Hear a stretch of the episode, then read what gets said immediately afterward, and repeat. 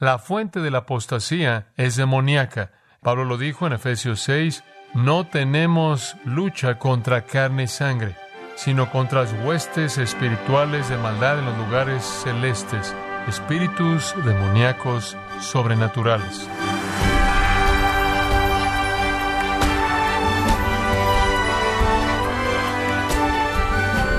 Bienvenido a su programa Gracias a vosotros con el pastor John MacArthur. Los falsos maestros provocan dudas acerca de la palabra de Dios, socavan la autoridad de las escrituras, crean caos, y si no se les controla pueden destruir las iglesias. Pero ¿cómo se les puede identificar? ¿Y cómo respondemos a estos enemigos de la iglesia? Bueno, el día de hoy, el pastor John MacArthur, en la voz del pastor Luis Contreras, nos enseña cómo identificar y evitar el engaño de los falsos maestros. Nos encontramos en la serie titulada Cualidades de un siervo excelente, aquí en gracia a vosotros. 1 Timoteo capítulo 4. Quiero leerle los primeros cinco versículos para que tenga en mente el tema de nuestro mensaje el día de hoy. Pablo escribe, pero el Espíritu dice claramente que en los postreros tiempos algunos apostatarán de la fe, escuchando espíritus engañadores y a doctrinas de demonios, por la hipocresía de mentirosos que, teniendo cauterizada la conciencia, prohibirán casarse, y mandarán abstenerse de alimentos que Dios creó para que con acción de gracias participasen de ellos los creyentes y los que han conocido la verdad.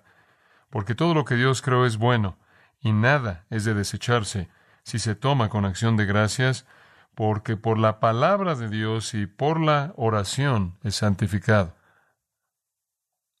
Algunos dejarán la fe verdadera. Pablo dice Timoteo, debes esperar eso. Algunos lo harán y debes saber cómo enfrentarlo. Entonces, al darnos instrucción acerca de este asunto de la apostasía, hay seis características tras bambalinas conforme vemos a los apóstatas. Pablo nos da estas, son muy elementales, son muy útiles para nosotros. Número uno, es que son predecibles. Debemos estar listos para reconocer la apostasía, es predecible. Versículo 1. Pero el Espíritu dice claramente, tiempo presente, claramente que, y procede a decir, que algunos apostatarán de la fe.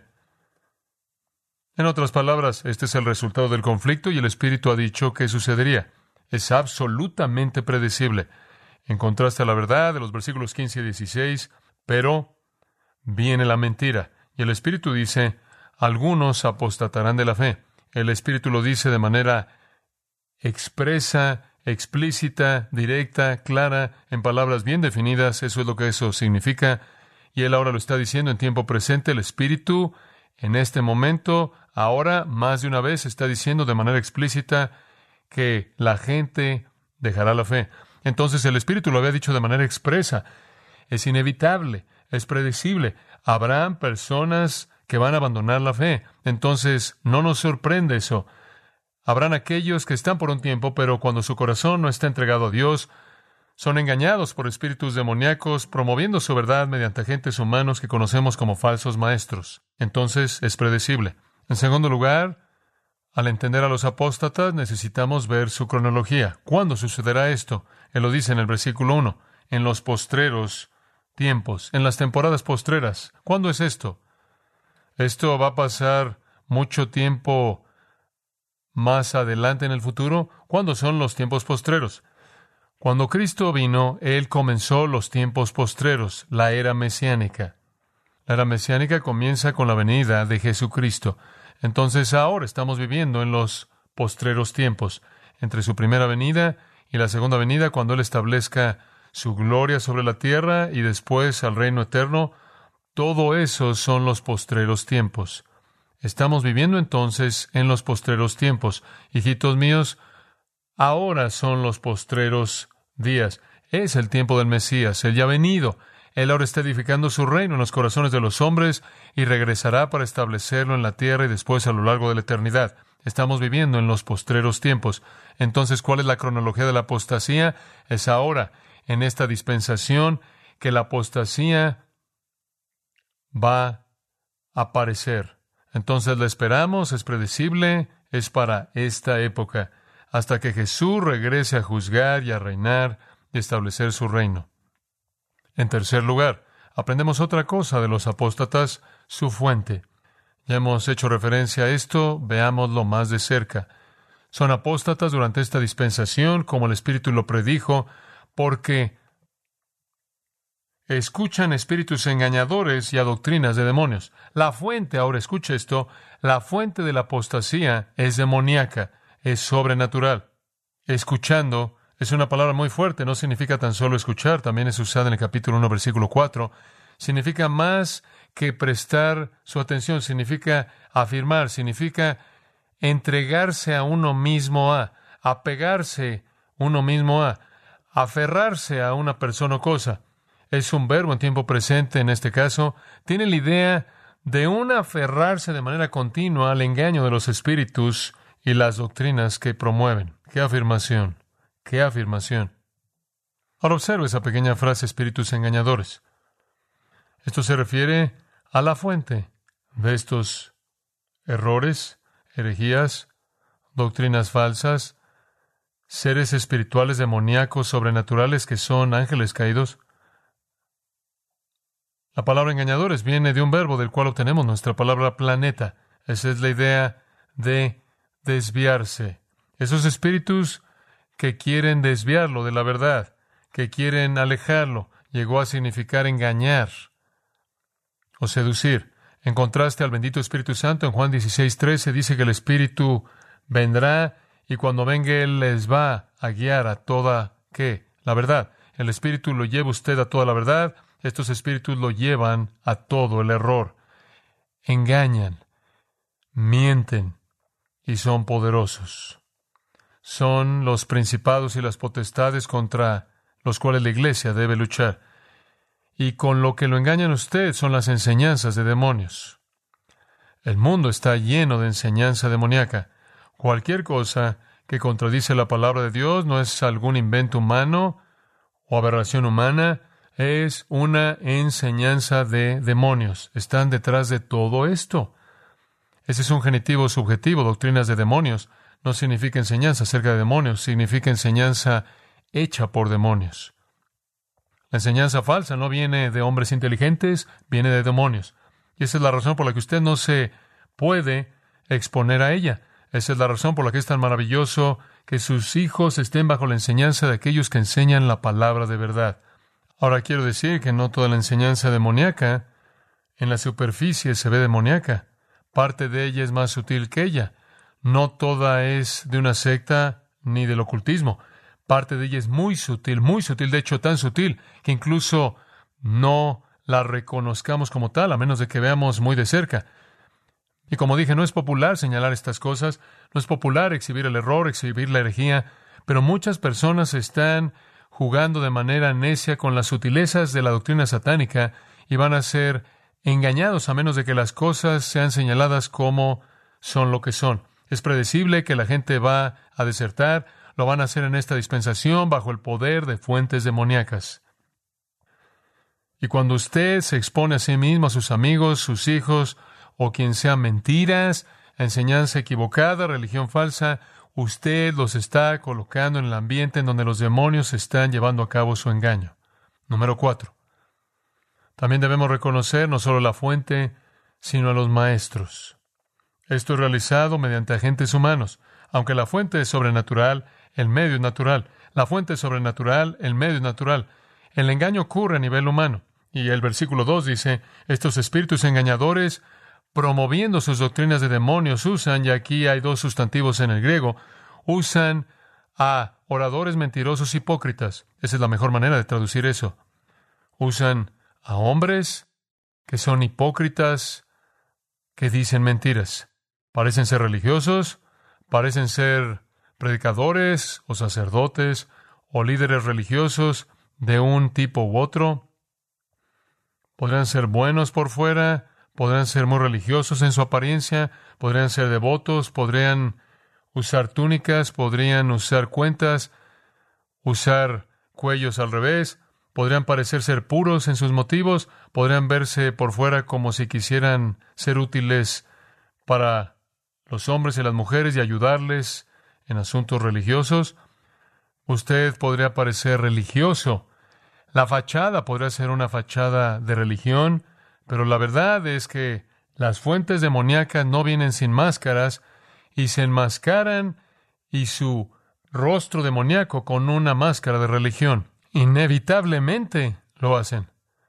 Y encuentran oradores mentirosos, hipócritas, aquellos que son hipócritas en el sentido de que pretenden tener una religión que no poseen, pretenden exaltar al Dios al que no exaltan en absoluto, sino que exaltan más bien a Satanás. Son engañadores y mentirosos que vienen enmascarados en su vestido religioso, sus trajes religiosos de tres piezas, lo que sea. Algunas veces cargan una Biblia, algunas veces un libro de oración, pero siempre usan una máscara.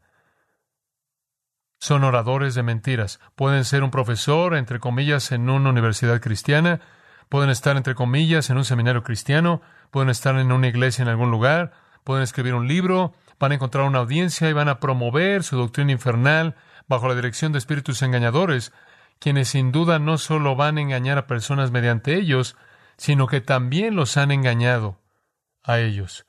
Son los promotores de la doctrina de demonios. La fuente es demoníaca, el medio es humano, y esa es la razón por la que la Biblia advierte no solo de doctrina diabólica, sino también advierte de falsos maestros humanos.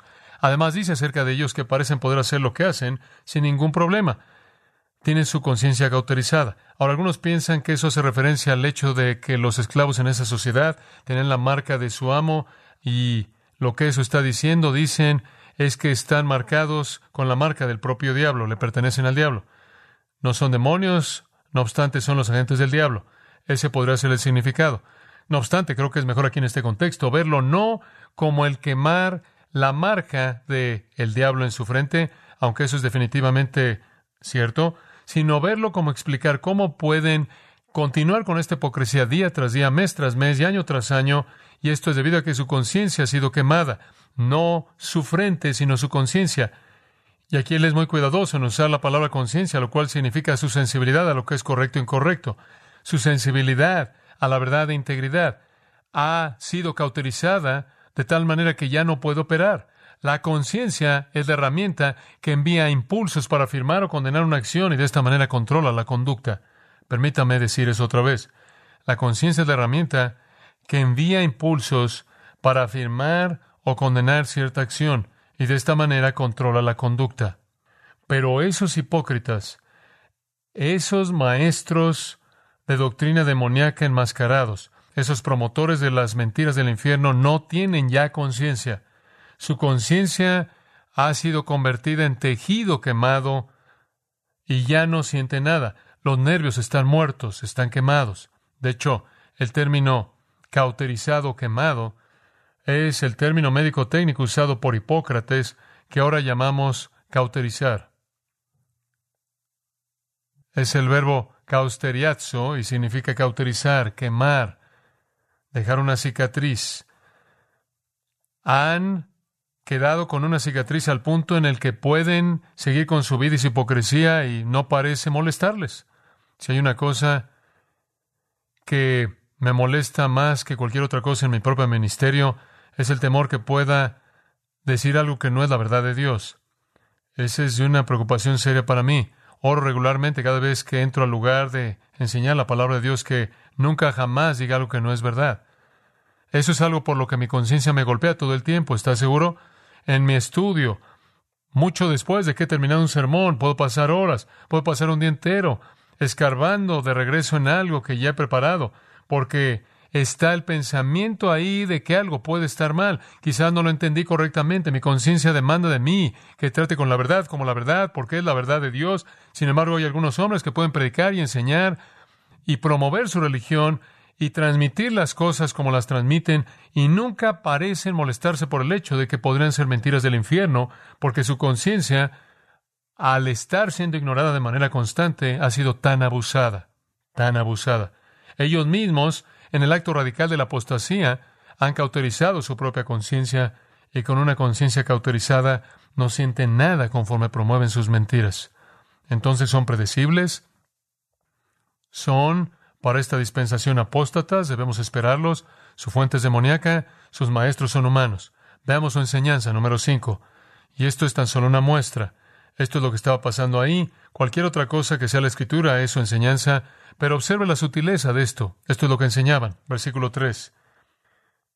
Prohibirán casarse y mandarán abstenerse de alimentos. Tenían dos cosas en las que se estaban concentrando. Una era que si quería ser espiritual y si quería conocer a Dios y si quería poseer salvación, no debía casarse. En segundo lugar, tenía que abstenerse de alimentos. Broma significa aquello que es comido. Esto es típico del estilo de Satanás. A primera vista no parece ser demasiado malo. Bueno, si usted quiere ser soltero, sea soltero. Ser soltero no parece ser algo serio. De hecho, 1 Corintios 7 honra la soltería. Y si no quiere comer, está bien. Hay un lugar para el ayuno, hay un lugar para una dieta más bien austera. No queremos darle mucha importancia a esto, pero ese no es el punto. El punto es que estaban buscando, mediante medios ascéticos, mediante la abnegación, el alcanzar la espiritualidad. En otras palabras, la salvación para ellos dependía de que ellos se negaran de ciertas cosas. Esto es típico de todas las religiones falsas. Inventan medios humanos mediante los cuales usted se salva, sea por cosas que hace o por cosas que qué, que no hace. Eso es típico de toda la religión del mérito humano. Inicialmente se ve muy, muy sutil. Pero la abnegación a nivel físico era el medio supuesto de santidad verdadera. Los escenos creían esto, fueron una secta judía que apareció en Palestina en el 166 a.C., viviendo en una comunidad ahí por el Mar Muerto. Es muy probable que estuvieron involucrados en la escritura de los rollos del Mar Muerto, esos rollos que se encontraron junto a su comunidad, tenían un estilo de vida ascético, se negaron a sí mismos de todo, de hecho, se negaron a sí mismos de el matrimonio, todos los escenos, excepto por un grupo nunca se casó y claro, se murieron. Esa es una manera de terminar su movimiento. Ellos también tenían abstinencias alimenticias especiales a las que se adhirieron y quizás estuvieron detrás de esta influencia en Éfeso, quizás hubo cierta influencia escena ahí, que la santidad venía mediante la abnegación. También estaba el principio de lo que ahora llamamos el dualismo filosófico. El filósofo dijo, el espíritu es bueno y toda la materia es mala. Usted ha oído de eso. Cualquier cosa que sea tangible, que se pueda tocar, objetiva, es mala. Cualquier cosa que sea intocable, espíritu, pensamiento, idea, el ideal es bueno. Y entonces se negaron a sí mismo de todas esas cosas malas, tangibles, como el matrimonio, las relaciones y los alimentos y ciertas cosas, creyendo que dicha abstinencia los colocaba en el lugar de agradar a las deidades y a los dioses de su propio mundo griego. Ahora quizás el pensamiento griego los había influenciado. Quizás ese pensamiento griego fue lo que influenció a los corintios y los había afectado tanto acerca del matrimonio, tuvieron que ser corregidos en el capítulo 7 de 1 Corintios. Quizá fue eso que incluso los confundió acerca de la resurrección del cuerpo, porque la postura ascética, la postura dualista filosófica, no quería resurrección del cuerpo debido a que de cualquier manera era malo. Entonces se había infiltrado en la vida de la iglesia tanto el dualismo filosófico como el asceticismo esceno. Y habían algunos que ahora estaban diciendo la espiritualidad verdadera es alcanzada por lo que hacemos o lo que no hacemos, o lo que aceptamos o aquello de lo que nos abstenemos. Ese tipo de externalismo es típico de toda la religión falsa satánica, no me importa la que sea. Todo es lo mismo. Ninguna espiritualidad de ninguna manera está relacionada a lo que usted hace o no hace, lo que usted acepta o aquello de lo que se abstiene, en términos de esas cosas que son dadas por Dios para que las disfrute el hombre. Entonces su enseñanza aquí siempre será igual. Será que el hombre alcanza la espiritualidad por sus propios esfuerzos. Eso nos lleva en sexto lugar a su error. ¿Cuál es el error de dicha apostasía, dicha enseñanza falsa? Los versículos 3 al 5 nos lo dan de manera muy breve. Olvidaron que Dios ha creado todas estas cosas para que sean recibidas con gratitud. Dios creó el matrimonio, Dios hizo el matrimonio, Dios tomó a Adán y le dio una esposa y se casaron, ¿verdad? De hecho, Pedro llama al matrimonio la gracia de la vida. Y Dios hizo todos los alimentos. De hecho, cuando Dios hizo todo, Él en Génesis lo vio y dijo que es que es bueno, es bueno, es bueno. ¿Cómo puede negarle a los hombres lo que Dios ha creado para que sea recibido con gratitud por aquellos que creen y conocen la verdad? Dice usted, bueno, espera un minuto, ¿es solo para creyentes? No, pero es primordialmente para creyentes. Dios diseñó el matrimonio para todos los hombres, Dios diseñó el alimento para todos los hombres, pero especialmente para los creyentes. ¿Por qué? Escuche con cuidado. ¿Sabe usted por qué hizo Dios el matrimonio? La misma razón por la que hizo algo, para su propia qué? Gloria. ¿Sabe usted por qué Dios hizo todo el alimento? Es increíble. ¿Sabe usted que Dios simplemente pudo haber hecho un guisado y lo habría hecho para todo mundo para siempre? Pero ¿por qué hizo Dios el rango de variedad de alimento, lo hizo para que Él fuera qué? Glorificado.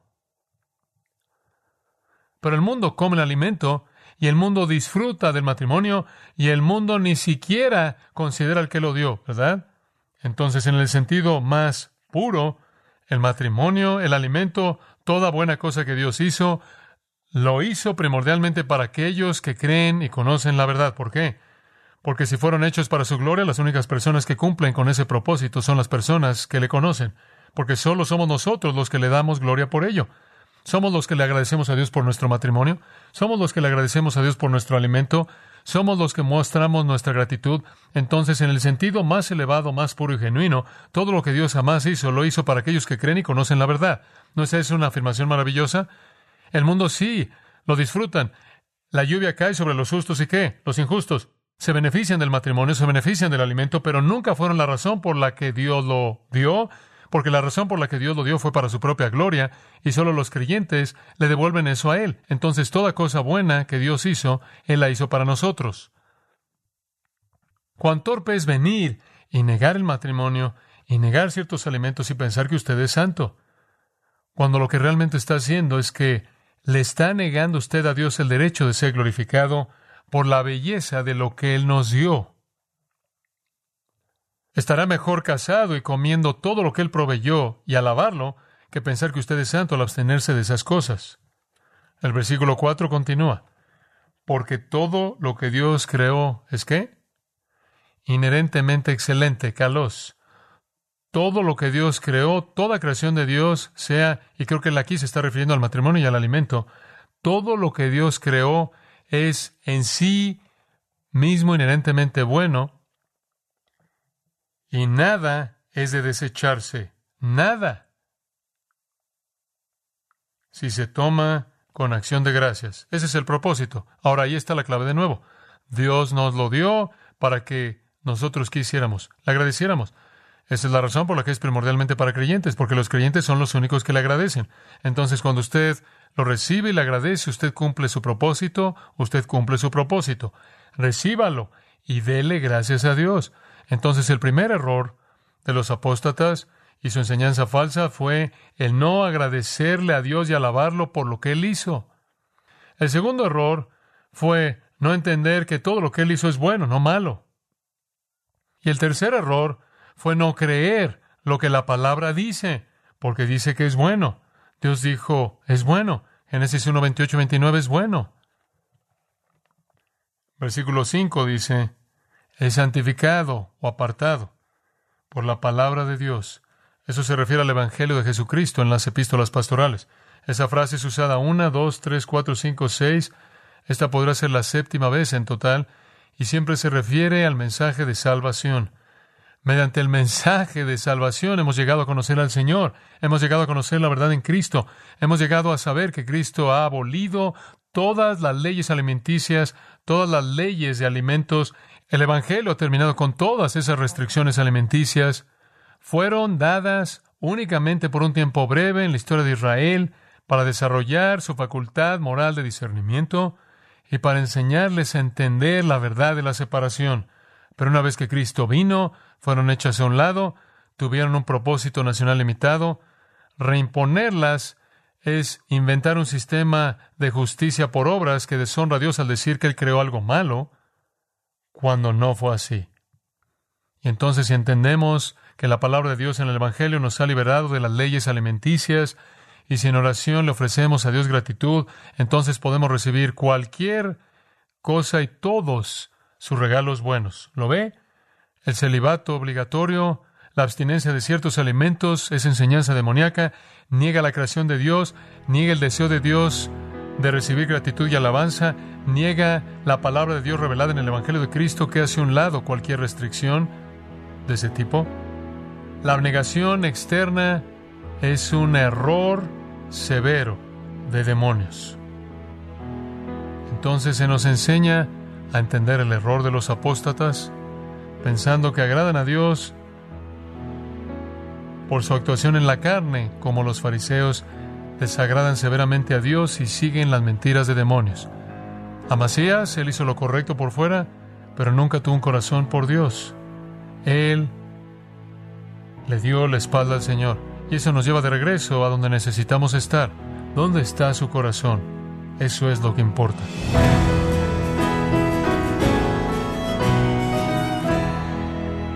John MacArthur nos ha explicado cómo identificar a los falsos maestros, esos enemigos sutiles y engañosos que se infiltran en las iglesias. Cualidades de un siervo excelente es el enfoque de John y el título de este estudio, aquí en gracia a vosotros. Estimado oyente, quiero recomendarle el libro Permaneciendo fiel en el ministerio, en donde John MacArthur inquieta con convicciones esenciales que cada pastor debe tener. Adquiéralo en la página de gracia.org o en su librería cristiana más cercana. Y le recuerdo que puede descargar todos los sermones de esta serie cualidades de un siervo excelente, así como todos aquellos que he escuchado en días, semanas o meses anteriores, animándole a leer artículos relevantes en nuestra sección de blogs, ambos en gracia.org. Si tiene alguna pregunta o desea conocer más de nuestro ministerio, como son todos los libros del pastor John MacArthur en español o los sermones en CD que también usted puede adquirir, Escríbanos y por favor mencione la estación de radio por medio de la cual usted nos escucha en gracia a vosotros. Es importante conocer no solo el país y ciudad de donde usted nos escucha, sino también la radio. Para quienes contactan nuestro ministerio por primera vez, pueden solicitar una copia del mensaje de promoción sin costo alguno, un mensaje por oyente únicamente. Si usted vive en los Estados Unidos o Puerto Rico, escríbanos a Gracia Vosotros, P.O. Box 4000, Panorama City, California 91412. O puede escribirnos a través del siguiente correo electrónico radio arroba Queremos agradecerle su tiempo y sintonía en nombre de John MacArthur y del personal de este organismo, e invitarle para que nos acompañe en la próxima edición y así juntos continuar desatando la verdad de Dios un versículo a la vez, en gracia a vosotros.